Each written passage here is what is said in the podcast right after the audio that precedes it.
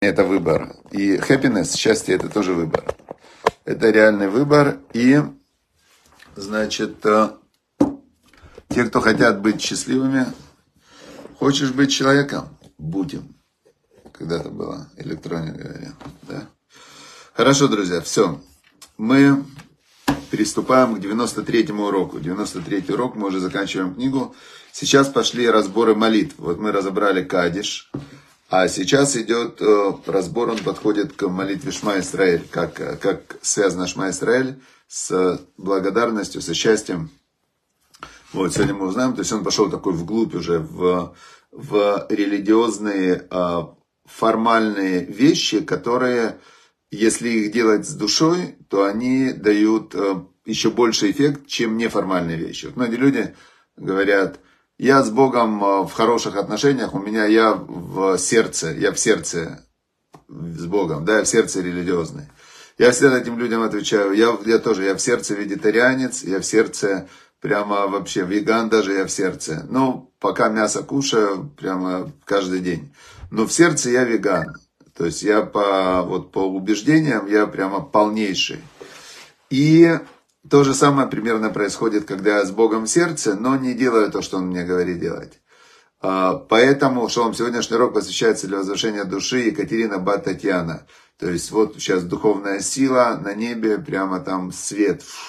И Екатерина Бат Татьяна в, переходит на следующий уровень, довольно счастлива, что ее потомки ее помнят и, и любят и учат Тору. То есть тут же самое главное, помнят и любят это одно, а другое дело и что? Вот то же самое, формальное выполнение заповедей, это есть доказательство того, что человек действительно, он с Богом, э, с Богом хочет быть в отношениях.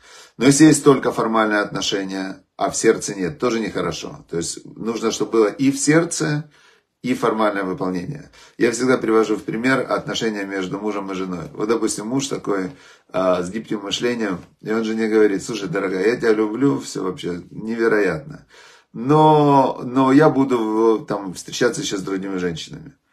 Она говорит, в смысле? Он говорит, а что нет? То есть я тебя люблю, а это совсем другое. Это никак. А, она говорит, «А, хорошо, но ты мне хотя бы цветы дари, ну, чтобы как-то выразить свою любовь. Говорит, не, нет, цветы я не дарю. Я не считаю, что цветы это выражение любви. Я считаю, что цветы это придумал кто-то. Я тебя просто люблю. Она говорит, ладно, ты хотя бы там деньги в дом приноси. Он говорит, не-не, ну ты что, деньги другое. Деньги вообще, деньги портят любовь. Давай не так, давай я тебя просто люблю в сердце. Ты моя жена, все. А значит, я буду встречаться с другими женщинами, деньги относить, в, тратить на себя. И, значит, буду и цветы тебе дарить не буду. Но я не думаю, что она долго выдержит эти отношения. Вот, теперь это на примере объяснил разницу между формальным выполнением всех э, заповедей и всех э, запретов Торы и между любовью в сердце. То есть благодарность Богу – это любовь в сердце. А формальные заповеди это, – это выражение вот этой вот любви и э, смирение, когда я свое эго, свое я убираю перед волей Всевышнего, вот это и есть настоящая любовь. Дальше он пишет такую вещь, нам очень практичная сейчас вещь. Э, я прямо попробовал, я сегодня утром, когда, когда вот этот вот э, читал урок, то есть я готовлюсь к уроку, сам изучаю, и я прямо сел, тут же попробовал. Вот интересная вещь. Он пишет здесь благодарение раскаяние. Значит, э, он говорит, нужно особенно беречься личных эгоистических мотивов, и э, это когда человек благодарит лишь целью решить свою проблему. То есть, э, например, кто-то узнал, что действительно связь со Всевышним через благодарность самая высокая, и он думает, ну классно, я сейчас зайду, поблагодарю, но мне главное это, чтобы Всевышний начал делать, проманипулировать, грубо говоря, да. Это как взятка. А, как взятка. То есть взятка, человек, он э, манипулирует другим, он ему говорит, вот тебе взятка, как в суд, он дает судье взятку, и судья смотрит на него уже с э, позитивной стороны.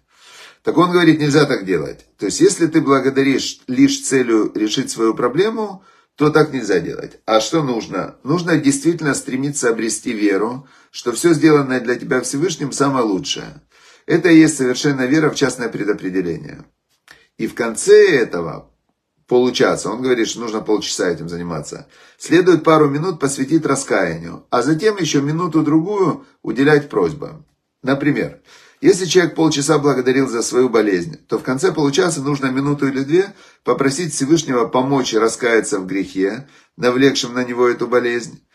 И то же самое с просьбой минуту-другую следует просить. Если тебе это угодно, исцели меня. Если нет пары, то же самое. Значит, благодарить, а в конце пару минут буквально попросить, чтобы он нашел пару. И я попробовал, но я попробовал не полчаса, а пять минут. У меня как раз вдруг вчера, вот в целый день я так плохо себя чувствовал, температура, там болел живот. И сегодня тоже так, ну уже температура может нет, но какой-то видно, не знаю что. Но болит неприятное состояние такое. Я пять минут сижу, благодарю за, за то, что у меня болит живот. Но тяжело благодарить за то, что у тебя болит живот пять минут. И тут мне пришло сразу, думаю, блин, а я же там неделю назад, э, у меня так болела э, рука и, ну, выскочил позвоночник. И я ходил, вправлял даже позвоночник, чтобы у меня э, отпустило прям, ну, знаете, как нерв защемляет. И я прямо так мучился, мне вправили, все прошло, а я не благодарил. И я тут начинаю благодарить за руку. Потом мне приходит за пять минут, мне пришли все мои выздоровления за последний там год – которые я страшно мучился, потом выздоравливал. Ну, обычно, когда болезнь, это сильно, ну, неприятно же. И я в тот момент, когда ты выздоравливаешь, ты тут же забываешь о том, какое-то счастье и как ты избавился от э, какой-то боли там и так далее. И у меня превратилось, что вот эти вот пять минут, они, а, они настолько мне как бы открылось то, что я не благодарил раньше, и у меня прям, я так обрадовался, думаю, вообще действительно, как, как вообще хорошо, сколько Всевышний делает спасение и исцеление. А сейчас тогда что? Я, понятно же, что живот болит. И тут мне как бы Всевышний открыл, что он мне это сделал для того, чтобы я обратил внимание на то, что я ем, как я ем там, и так далее. Сколько я ем. То есть получилось, что я прямо за эти пять минут, спасибо тому, что у меня заболел живот, что я теперь благодаря этому поблагодарил за все, что было, увеличил свою благодарность, любовь и веру во Всевышнего и получил ответ на свой вопрос, как мне сделать так, чтобы больше дальше не болел живот и вообще лучше себя чувствовать. Понятно. То же самое со всеми. Если вы хотите, есть какая-то проблема, тот, кого Бог любит, тому он дает страдания. Он человеку через проблему показывает, что есть какая-то у человека э, область для исправления. Теперь, если Э, идти по технологии, которую мы изучаем уже 93 урок сегодня, то нужно начинать ни в коем случае не с э, углубления в эту проблему, а с того, что вокруг этой проблемы благодарить. И благодарить за проблему. И все вокруг.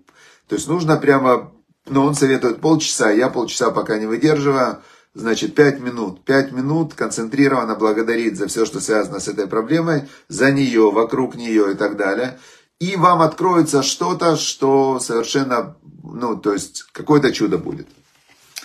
И так во всем, говорит он. Главное в течение получаса благодарить от всего сердца и достигнуть веры, что Всевышний благ и творит лишь благо. И только в конце этого получаса можно уделить несколько минут раскаянию и просьбам. Вообще говоря, следует достичь веры, что в мире нет зла. Если человек будет следовать этим путем просто и честно, он увидит настоящие чудеса. А главное, он приблизится к Всевышнему. А это главное чудо, ради которого Всевышний посылает ему все страдания. То есть, если бы не было вот этих вот страданий, если бы не было вот этого э, причины для того, чтобы... То есть, человек же как устроен? Я долгое время преподаю. Когда у человека больно, он бежит куда угодно, к врачу, там проблема решить проблему. Как только он ее решает, у него мотивация пропадает. Теперь а, у обычного человека он настолько погружен в свое материальное, что он про Бога вообще не вспоминает. И сколько бы ему Бог не давал хорошего в жизни, ему всегда мало. Ему всегда мало, он вечно недоволен. И это дорога без конца, которая ведет человека обычно, как он думает. Вот если я больше там буду каких-то удовольствий, начинаю там пить, наркотики, разврат. Ну, то есть, когда у человека все хорошо, людям башню сносит вообще. И говорят, что поэтому и говорится, что испытание богатством, оно намного сложнее, чем испытание бедностью. Потому что когда у человека богатство, он возносится, он становится гордец, он думает, что ему все дозволено, он э, становится ну, небрежный к другим людям, обижает. Там, и так, то есть испытание богатством намного сложнее, чем испытание бедностью. Но вообще лучше без испытаний жить, да? Но что получается? Ведь цель-то творения – это соединение со Всевышним, пробуждение человека. А как его пробудить? Ну, Всевышний добрый, он дает ему вначале все хорошо. На тебе, радуйся, благодари, э, и будь через, воспевая Всевышнего, говори, как классно, как хорошо, и дари добро другим людям. Это как бы идеальный путь. Бог дает тебе добро, ты даешь добро другим людям, все счастливы, все. Если бы все так себя вели, то мир пришел бы к вот то, что называется рай, был бы на земле. Да? Представьте, все ходят довольные и счастливые, и главное, каждая, у каждого главная цель сделать приятно другому. Представляете, в каком мире мы бы жили вообще? Был бы чистый кайф. Теперь, а, но что? Люди так не готовы жить. Как только Бог им дает добро, они говорят, это где Бог? Нету Бога, это я. Я все получил. И вместо того, чтобы другим людям давать добро, начинают других людей выжимать и прессовать, и делать им плохо. Что это такое? Тогда Всевышний говорит, не, раз ты тогда про Бога забыл, мы сейчас заходим с другой стороны, и на тебе страдания. Тут у человека руки опускаются, он как, а чем мне делать? Я, я не могу, я поднимаю голову к небу, Всевышний, пожалуйста, помоги, помоги, помоги. И это тоже не работает. И он нам дает путь вот такой. Он говорит, о, когда тебя зацепило, начни благодарить. Этот путь, он сразу снимает боль, но и сразу тебя выводит на решение проблемы твоей, через которую Всевышний тебя включил, намного быстрее, чем путь, когда ты просишь, плачешь, там э, страдаешь, ноешь. Вот такой вот мы нашли путь. Дальше, значит, дальше он пишет, что мы видим, что благодарение поразительная вещь, способна улучшить всю жизнь.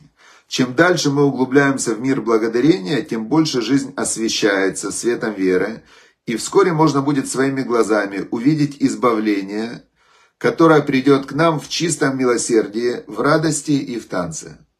Вот так вот придет настоящее избавление. Теперь вот смотрите, эти люди, которые, прикрываясь религией, убивают там все, священная война, убьем, заложники там, все. Это не религиозные люди. Это маньяки, которые прикрываются религией, для того, чтобы э, убивать, насиловать, грабить и так далее. То есть это, э, это прикрытие именем Всевышнего ради совершенно нерелигиозных действий. Всевышний говорит, что Бог это любовь, и действительно путь к Богу идет через благодарение, через радость, через веселье и через давание другим людям добра. Вот это идеальный путь. Тогда общество было бы в идеальном состоянии, то есть если все делали бы друг другу добро, то, что ненавистно тебе, не делай другому. Возлюби ближнего как себя. А, есть э, регламентирующие правила религиозные. Не кради, не убивай, не изменяй, не насилуй там и так далее. Все такое. Все, идеальный мир. Человек скажет, а мне, мол, не хватает радости в жизни. Так радуйся тому, что есть, веселись, благодари Всевышнего, смотри, весь мир твой, солнце, красота. Зачем тебе картину красть из музея? Вот люди крадут картины из музея, потом их садят в тюрьму. Но зачем тебе картина из музея, когда ты можешь на Альпы посмотреть, на небо посмотреть, на цветы посмотреть? Зачем тебе украсть какие-то драгоценности у человека, если ты можешь э, рассматривать океан, например, или Луну? Ну, то есть смысл, цветок, люди воруют, э, там грабят, убивают, садятся в тюрьму, там, ну, страхи какие-то делают, вместо того, чтобы получать удовольствие от простых, понятных вещей. Дальше, э, дальше он здесь, э, я думаю, что мы отдельно сделаем урок, я сейчас не буду. Ну, одну вещь я скажу, да, возлюби, вот здесь пишется, и люби, следующая глава называется. Теперь, когда мы поняли смысл Кадиша, то, что мы изучали, вот эта молитва Кадиш, которая разрывает приговоры, которые есть над человеком негативные, то есть последствия его негативных старых действий, да, то, что называется карма. И э, Кадиш, он даже может вытащить из генома, из ада э, тех, тех людей, души близких, которые туда попали.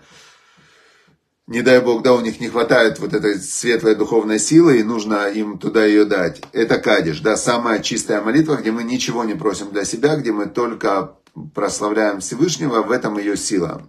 Теперь и люби. Он говорит, когда мы поняли смысл кадиша, научимся правильно настраиваться при произнесении Шма Исраэль, слушай Израиль.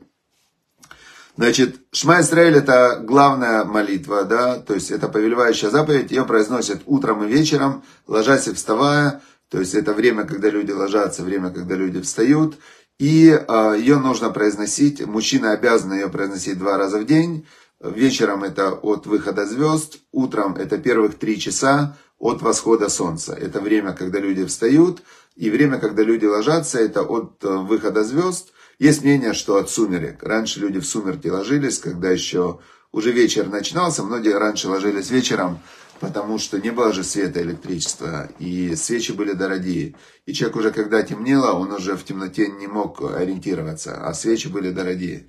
Так были, которые ложились спать еще, когда было светловато, и они, а, значит, читали Шма перед уходом ко сну. Так вот, а, эта молитва – это декларация, такая декларация взаимоотношений со Всевышним. И начинается эта молитва словами «Слушай, Израиль». Значит, он пишет, «Шма Израиль следует произносить медленно по словам, делая паузу между словами. Закон повелевает отделять слова друг от друга, чтобы они не перемешивались между собой. То есть нужно ее произносить очень осознанно, очень спокойно, медленно. Таким образом, мы сможем сосредоточиться на произнесенном, прочувствовать смысл каждого слова этой молитвы, представляющей собой основу всего иудаизма. И очень я подчеркнул, это очень такая интересная вещь. Раши – это великий комментатор, который ну, прокомментировал всю письменную Тору. Он пишет, слушай, Израиль, есть отрывок книги Дворим, да, «Слушай, Израиль, вы приступаете ныне к сражению с врагами вашими». Это когда они заходили в землю Израиля. И он пишет, даже если у вас нет других заслуг, кроме прочтения Шма Израиль, вы достойны спасения. То есть, э, Шма Израиль имеет невероятную, огромнейшую силу, и это, это такая декларация связи со Всевышним. И он объясняет, вот интересно, что э, есть э, в глубину, там можно уходить глубоко-глубоко. Но он такое дает интересное объяснение, с, вот именно со своего ракурса, с ракурса благодарности. Значит, э, сейчас мы рассмотрим только первый отрывок, а потом в следующие уроки он рассматривает всю молитву слово за словом, он объясняет. Но вот этот первый, Шма Израиль, слушай Израиль, Ашем Элокейну, Бог, Господь, всесильный наш, Элокейну, всесильный наш, Господь, Бог, Господь, ну это четырехбуквенное имя, которое нельзя произносить. Он один, Эхад, это один, един, Эхад.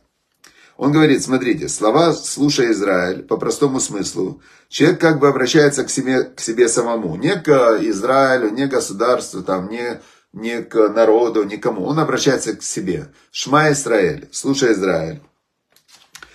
И побуждает себя слушаться вслушаться в собственные слова, в свидетельство единства Всевышнего.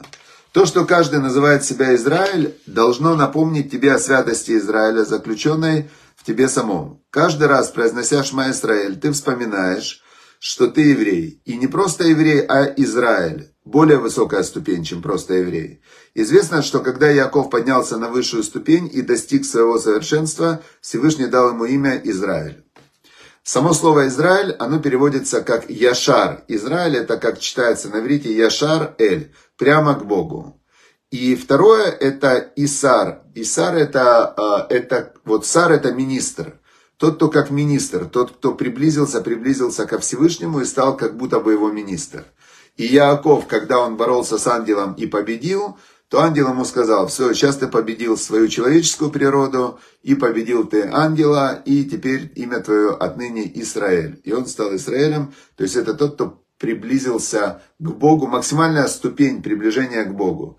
Поэтому и есть э, как бы квинтэссенция, да, то есть вот есть человек, он э, рождается, он просто как маленький такой, там, 3-4 килограмма, э, ну, заготовка такая, да, заготовка, который не, у него нет еще ни слов, ни мыслей, у него только инстинкты, только врожденные рефлексы безусловные рефлексы. Потом у него начинают формироваться условные рефлексы, потом он, у него включается высшая деятельность мозга, он учит слова, он начинает разговаривать, потом слова у него складываются в смыслы, смыслы складываются в какую-то модель мира, в которой он живет, у него есть ценности, убеждения, правила, и он, в принципе, может всю жизнь прожить Маугли, то есть он может думать, что он волк, и он может думать, что он э, инфузория туфелька развита. Он может думать, верить в то, что он обезьяна. Он может верить в то, что он э, болельщик киевского Динамо или там Манчестер Юнайтед.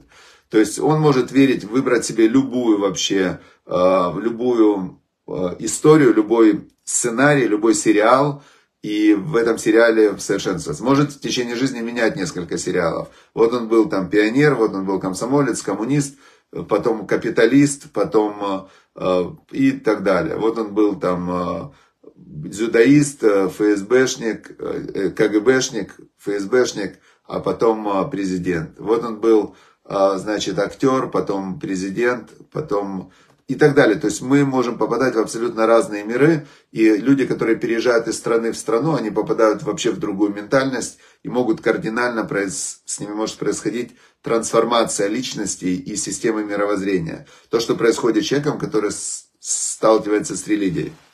И вот есть, э, есть э, человек, который поднимается на самый высокий уровень близости со Всевышним, то есть он поднимается по своим духовным ступеням, и он в итоге называется Израиль. То есть Израиль это тот, кто прямо к Богу, то есть он уже это вот высшая ступень, переход. Следующий этаж это ангелы. И вот, э, когда человек произносит Шма Израиль, он говорит, слушай Израиль, он себе как бы пробуждает, он включает в себе вот эту вот, э, вот эту вот э, волну, да, настройся. Дальше он говорит, вообще на иврите это Господь, да, слово Господь. Кстати, то, как произносится это имя, оно не произносится, как оно написано. Это четырехбуквенное имя, которое Юд Кей Вав Кей, четыре буквы, был, есть и будет. Это имя, оно творец, то есть он вне пространства и вне времени. Он вне формы и вне содержания. Он над всем этим. То есть это Бог, творец мироздания. То есть все мироздание это уже структура, это уже проявленное его же желание, его же воля. Но он сам, он вне структуры в принципе. И, а, значит, поэтому его имя не произносится, но Ют Кей Вав Кей, оно как бы расшифровывается. Это шифр такой, его числовое значение 26 этих четырех букв. И оно значит, это четырехбуквенное имя, оно как бы сочетание слов «был», «есть» и «будет». То есть он, он бесконечный, он вечный. Теперь мы говорим «Господь». Ну, а на русском его произносят «Господь» это слово, да? «Господь», значит. И он а, Дальше, Бог наш. Элокейну это всесильный. Элоким это все силы. Эль это сила, все силы, всесильные. Значит, все мироздание, как только появляется время, пространство, структура, оно очень, очень законы, то есть тут действуют законы, причинно-следственные связи, законы, то есть все здесь невероятно структурировано. То есть нет здесь ни одной точки, на которую не действует множество законов. Это уже всесильный это Бог всесильный. Теперь, сейчас мы вот дойдем, тут интересно он пишет. Здесь нужно сосредоточиться на том, что имя Господь, вот этот Творец мироздания, Создатель, указывает на милосердие. Это милосердие, то есть это только давание, желание миру, то есть он дает миру существование, вот этот вот вечный, бесконечный, а, что мы про него знаем, почему он называется любовь, милосердие, что он дает, то есть он дает существование всему остальному. И появляется как бы его же, а, его же, как сказать, а, не сейчас, проекция, да, назовем проекция, проекция, может, подходит слово, не знаю, проекция. То есть он, представьте, бесконечный, бесструктурный, вдруг из него появляется желание, а из желания появляется мироздание, структура, законы. Духовные вначале, а потом проекция духовных законов, это уже физический мир. В какой-то момент духовное превращается в физическое. Как превращается, только Бог знает. Только Творец знает, как духовное, в какой момент оно переходит в физическое. И вот это вот физическая и вся эта структура, она, это законы. И она называется как мера суда. То есть мера суда, суд это по закону. И все суды и приговоры обусловлены мерой милосердия Всевышнего. Когда мы говорим «Господь всесильный наш», «Господь милосердный один», то есть мы этим провозглашаем, что даже то, что нам кажется судами, что даже то, что нам кажется структурой, жизнь, смерть, там, рождение, боли, проблемы э, и так далее. Все это проявление милосердия. Только милосердие в чем проявляется? Что когда человека бьет током от розетки, где здесь милосердие? А милосердие в том, что он уже больше в нее не полезет. Милосердие в том, что до того, как его ударило током, Всевышний ему давал сигналы, памятка, вот тут написано, тут ему мама сказала, тут ему папа сказал. Всевышний его 150 раз останавливал от того, чтобы он нарушил закон, эм, что в розетку лезть нельзя. Ну, образно, на этом примере. И вот он говорит, что вот здесь, э, значит, э, и когда мы так говорим, что Господь Бог наш всесильный, то Бог, что Господь, вот это имя милосердия, оно властвует над судами. Лишь поскольку в Творце есть мера милосердия Господь, существует и мера суда Бог наш. Именно поэтому мы говорим, Господь Бог наш, Господь один. Поскольку мера милосердия и мера суда – это одно и то же, и это милосердие. В общем, это все непросто, конечно, изучать, объяснять это еще более непросто. И поэтому мы переходим к более простой книге, которая называется «Happiness». Happiness – это как э, стать счастливым, используя вот эти вот законы Тора. И вот здесь сегодня у нас очень простой э, совет и очень красивая история. Значит, э, совет простой такой. Э, develop a white, э, вот я не знаю, как читается это слово, threshold of okayness. Переводится это слово порог. Значит, э, развивай порог своей окейности. Окейности, что все хорошо развивай порог своей отдельности. Ну, вот так прочитаешь, непонятно, что за порог своей отдельности. Значит, по-простому, счастливые люди, у них очень широкая, широкая, как бы диапазон того, что они называют словом «окей», все хорошо.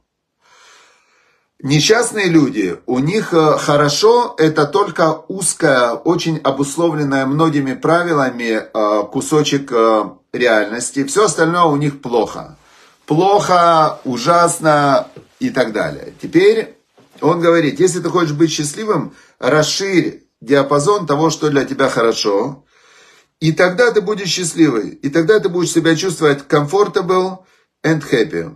Значит, хорошо. А теперь приводится здесь история, конкретная история про одну девушку, которая описывает свою жизнь. И она пишет, когда была ребенком, я заставляла, чтобы маму, чтобы моя еда была приготовлена just right for me, только исключительно для меня. Знаете, есть такие капризные дети. И она говорит, я манипулировала своей мамой, э, как э, хотела, и мама все делала, то есть все было только для меня. Я была страшно избалованный ребенок, который заставлял всех своим неадекватным поведением э, делать меня счастливой. И вот я, значит, э, а мама поддерживала мое такое поведение, я выросла избалованной, и э, девочка, которая прямо э, хотела избалованной и перфекционисткой. Потом, говорит, я хотела, пришло время выходить замуж, но все кандидаты, они не могли сделать меня счастливой. И в итоге, в итоге я долго не могла выйти замуж, потом я нашла одного человека, который, который я согласилась выйти за, решила выйти за него замуж, согласилась, он мне предложил. Но за две недели до свадьбы он сказал, тут так смешно написано, как он ей сказал, он ей сказал так. «Uh, finally, I met someone I wanted to marry. Я встретила кого-то, за кого хотела выйти замуж, но несколько недель перед свадьбой он отменил нашу помолвку. Он ей сказал так, ты, у тебя столько правил, которые, э, чтобы сделать тебя счастливой, а, что я, говорит, не, ну, я не справлюсь. То есть, может быть, кто-то другой справится, но не я. Я не смогу. То есть, I'm glad, я счастлив, что я это понял рано. И я, значит, э, все, я не могу. И он расторг помолвку. Она говорит, я чувствовала себя ужасно, там все, я Ну, в общем, э, потом я дол- долго над этим всем думала и поняла, что я должна стать более flexible. Если я буду заставлять других людей делать меня счастливой, то, то это не получится. То есть люди не справляются. Люди не справляются, придется мне самой справиться. И вот э, в этот момент, когда я это осознала и поняла, я поняла, что при наличии стольких правил, э, что я считаю perfect и что делает меня счастливой, я никогда не буду счастливой. И в этот момент э, я осознала, что мне нужно, мне нужно измениться, изменить свой характер, изменить свою жизнь. И я начала жить три месяца жизнью аскетичной. Я отказалась от практически всей еды, я отказалась от удобств и так далее – для того, чтобы расширить свою, свой диапазон, что такое окей, что такое для меня хорошо. Это э, очень интересное наблюдение, что самая несчастная девушка в мире, это была принцесса, которая даже не могла на 20 матрасах спать на одной горошине. То есть она была настолько изнеженная, что ей все доставляло страдания. Человек-педант, который хочет, чтобы все было так, как он хочет. То есть у него нет flexibility, он, он не гибкий, и в моей системе как раз я эту книгу прохожу уже второй раз. И э, третий шаг в 10 шагах к счастью, я создал такую систему, тоже книжку написал, называется 10 шагов к счастью. Третий шаг называется гибкость. Гибкость э, мышления гибкость тела, flexibility. Вот как раз отсюда я это взял. Значит, э, педант, он не flexible. Он говорит, должно быть вот так. И реакция у него не flexible. То есть, если что-то не так, как я хочу, то я буду реагировать там гневом и раздражением. В итоге он себя программирует на то, что он будет все время в гневе и в раздражении. Что это за жизнь такая? Поэтому эта девушка, она абсолютно правильно э, расширила свой диапазон. И когда ты можешь спать на гвоздях, то тогда все, что мягче гвоздей, для тебя окей, класс, удобно. Когда ты можешь спать только на 20 матрасах, все, что меньше 20 матрасов, для тебя страдание. Это очень большой такой э, глубокий инсайт. И тот, кто хочет быть, э, не мерзнуть, он не должен одеваться. Он должен начать обливаться по чуть-чуть ледяной водой, и тогда он перестанет мерзнуть. Потому что если он будет дальше кутаться, то он будет все более и более нежный, и в итоге он от любого сквозняка будет болеть. Тот, кто хочет э, почувствовать вкус еды, он не должен э, злоупотреблять вот этими всеми там рецептами, приправами и так далее. Он просто должен один день в неделю не кушать вообще. И не пить даже лучше. Но если хотя бы пусть кушает, пусть пьет. Тогда ему опять вернется к нему вкус еды. То есть этот метод расширить диапазон оттенности, он очень повышает счастье в жизни. Все, дорогие друзья, всем спасибо. Шаббат шалом.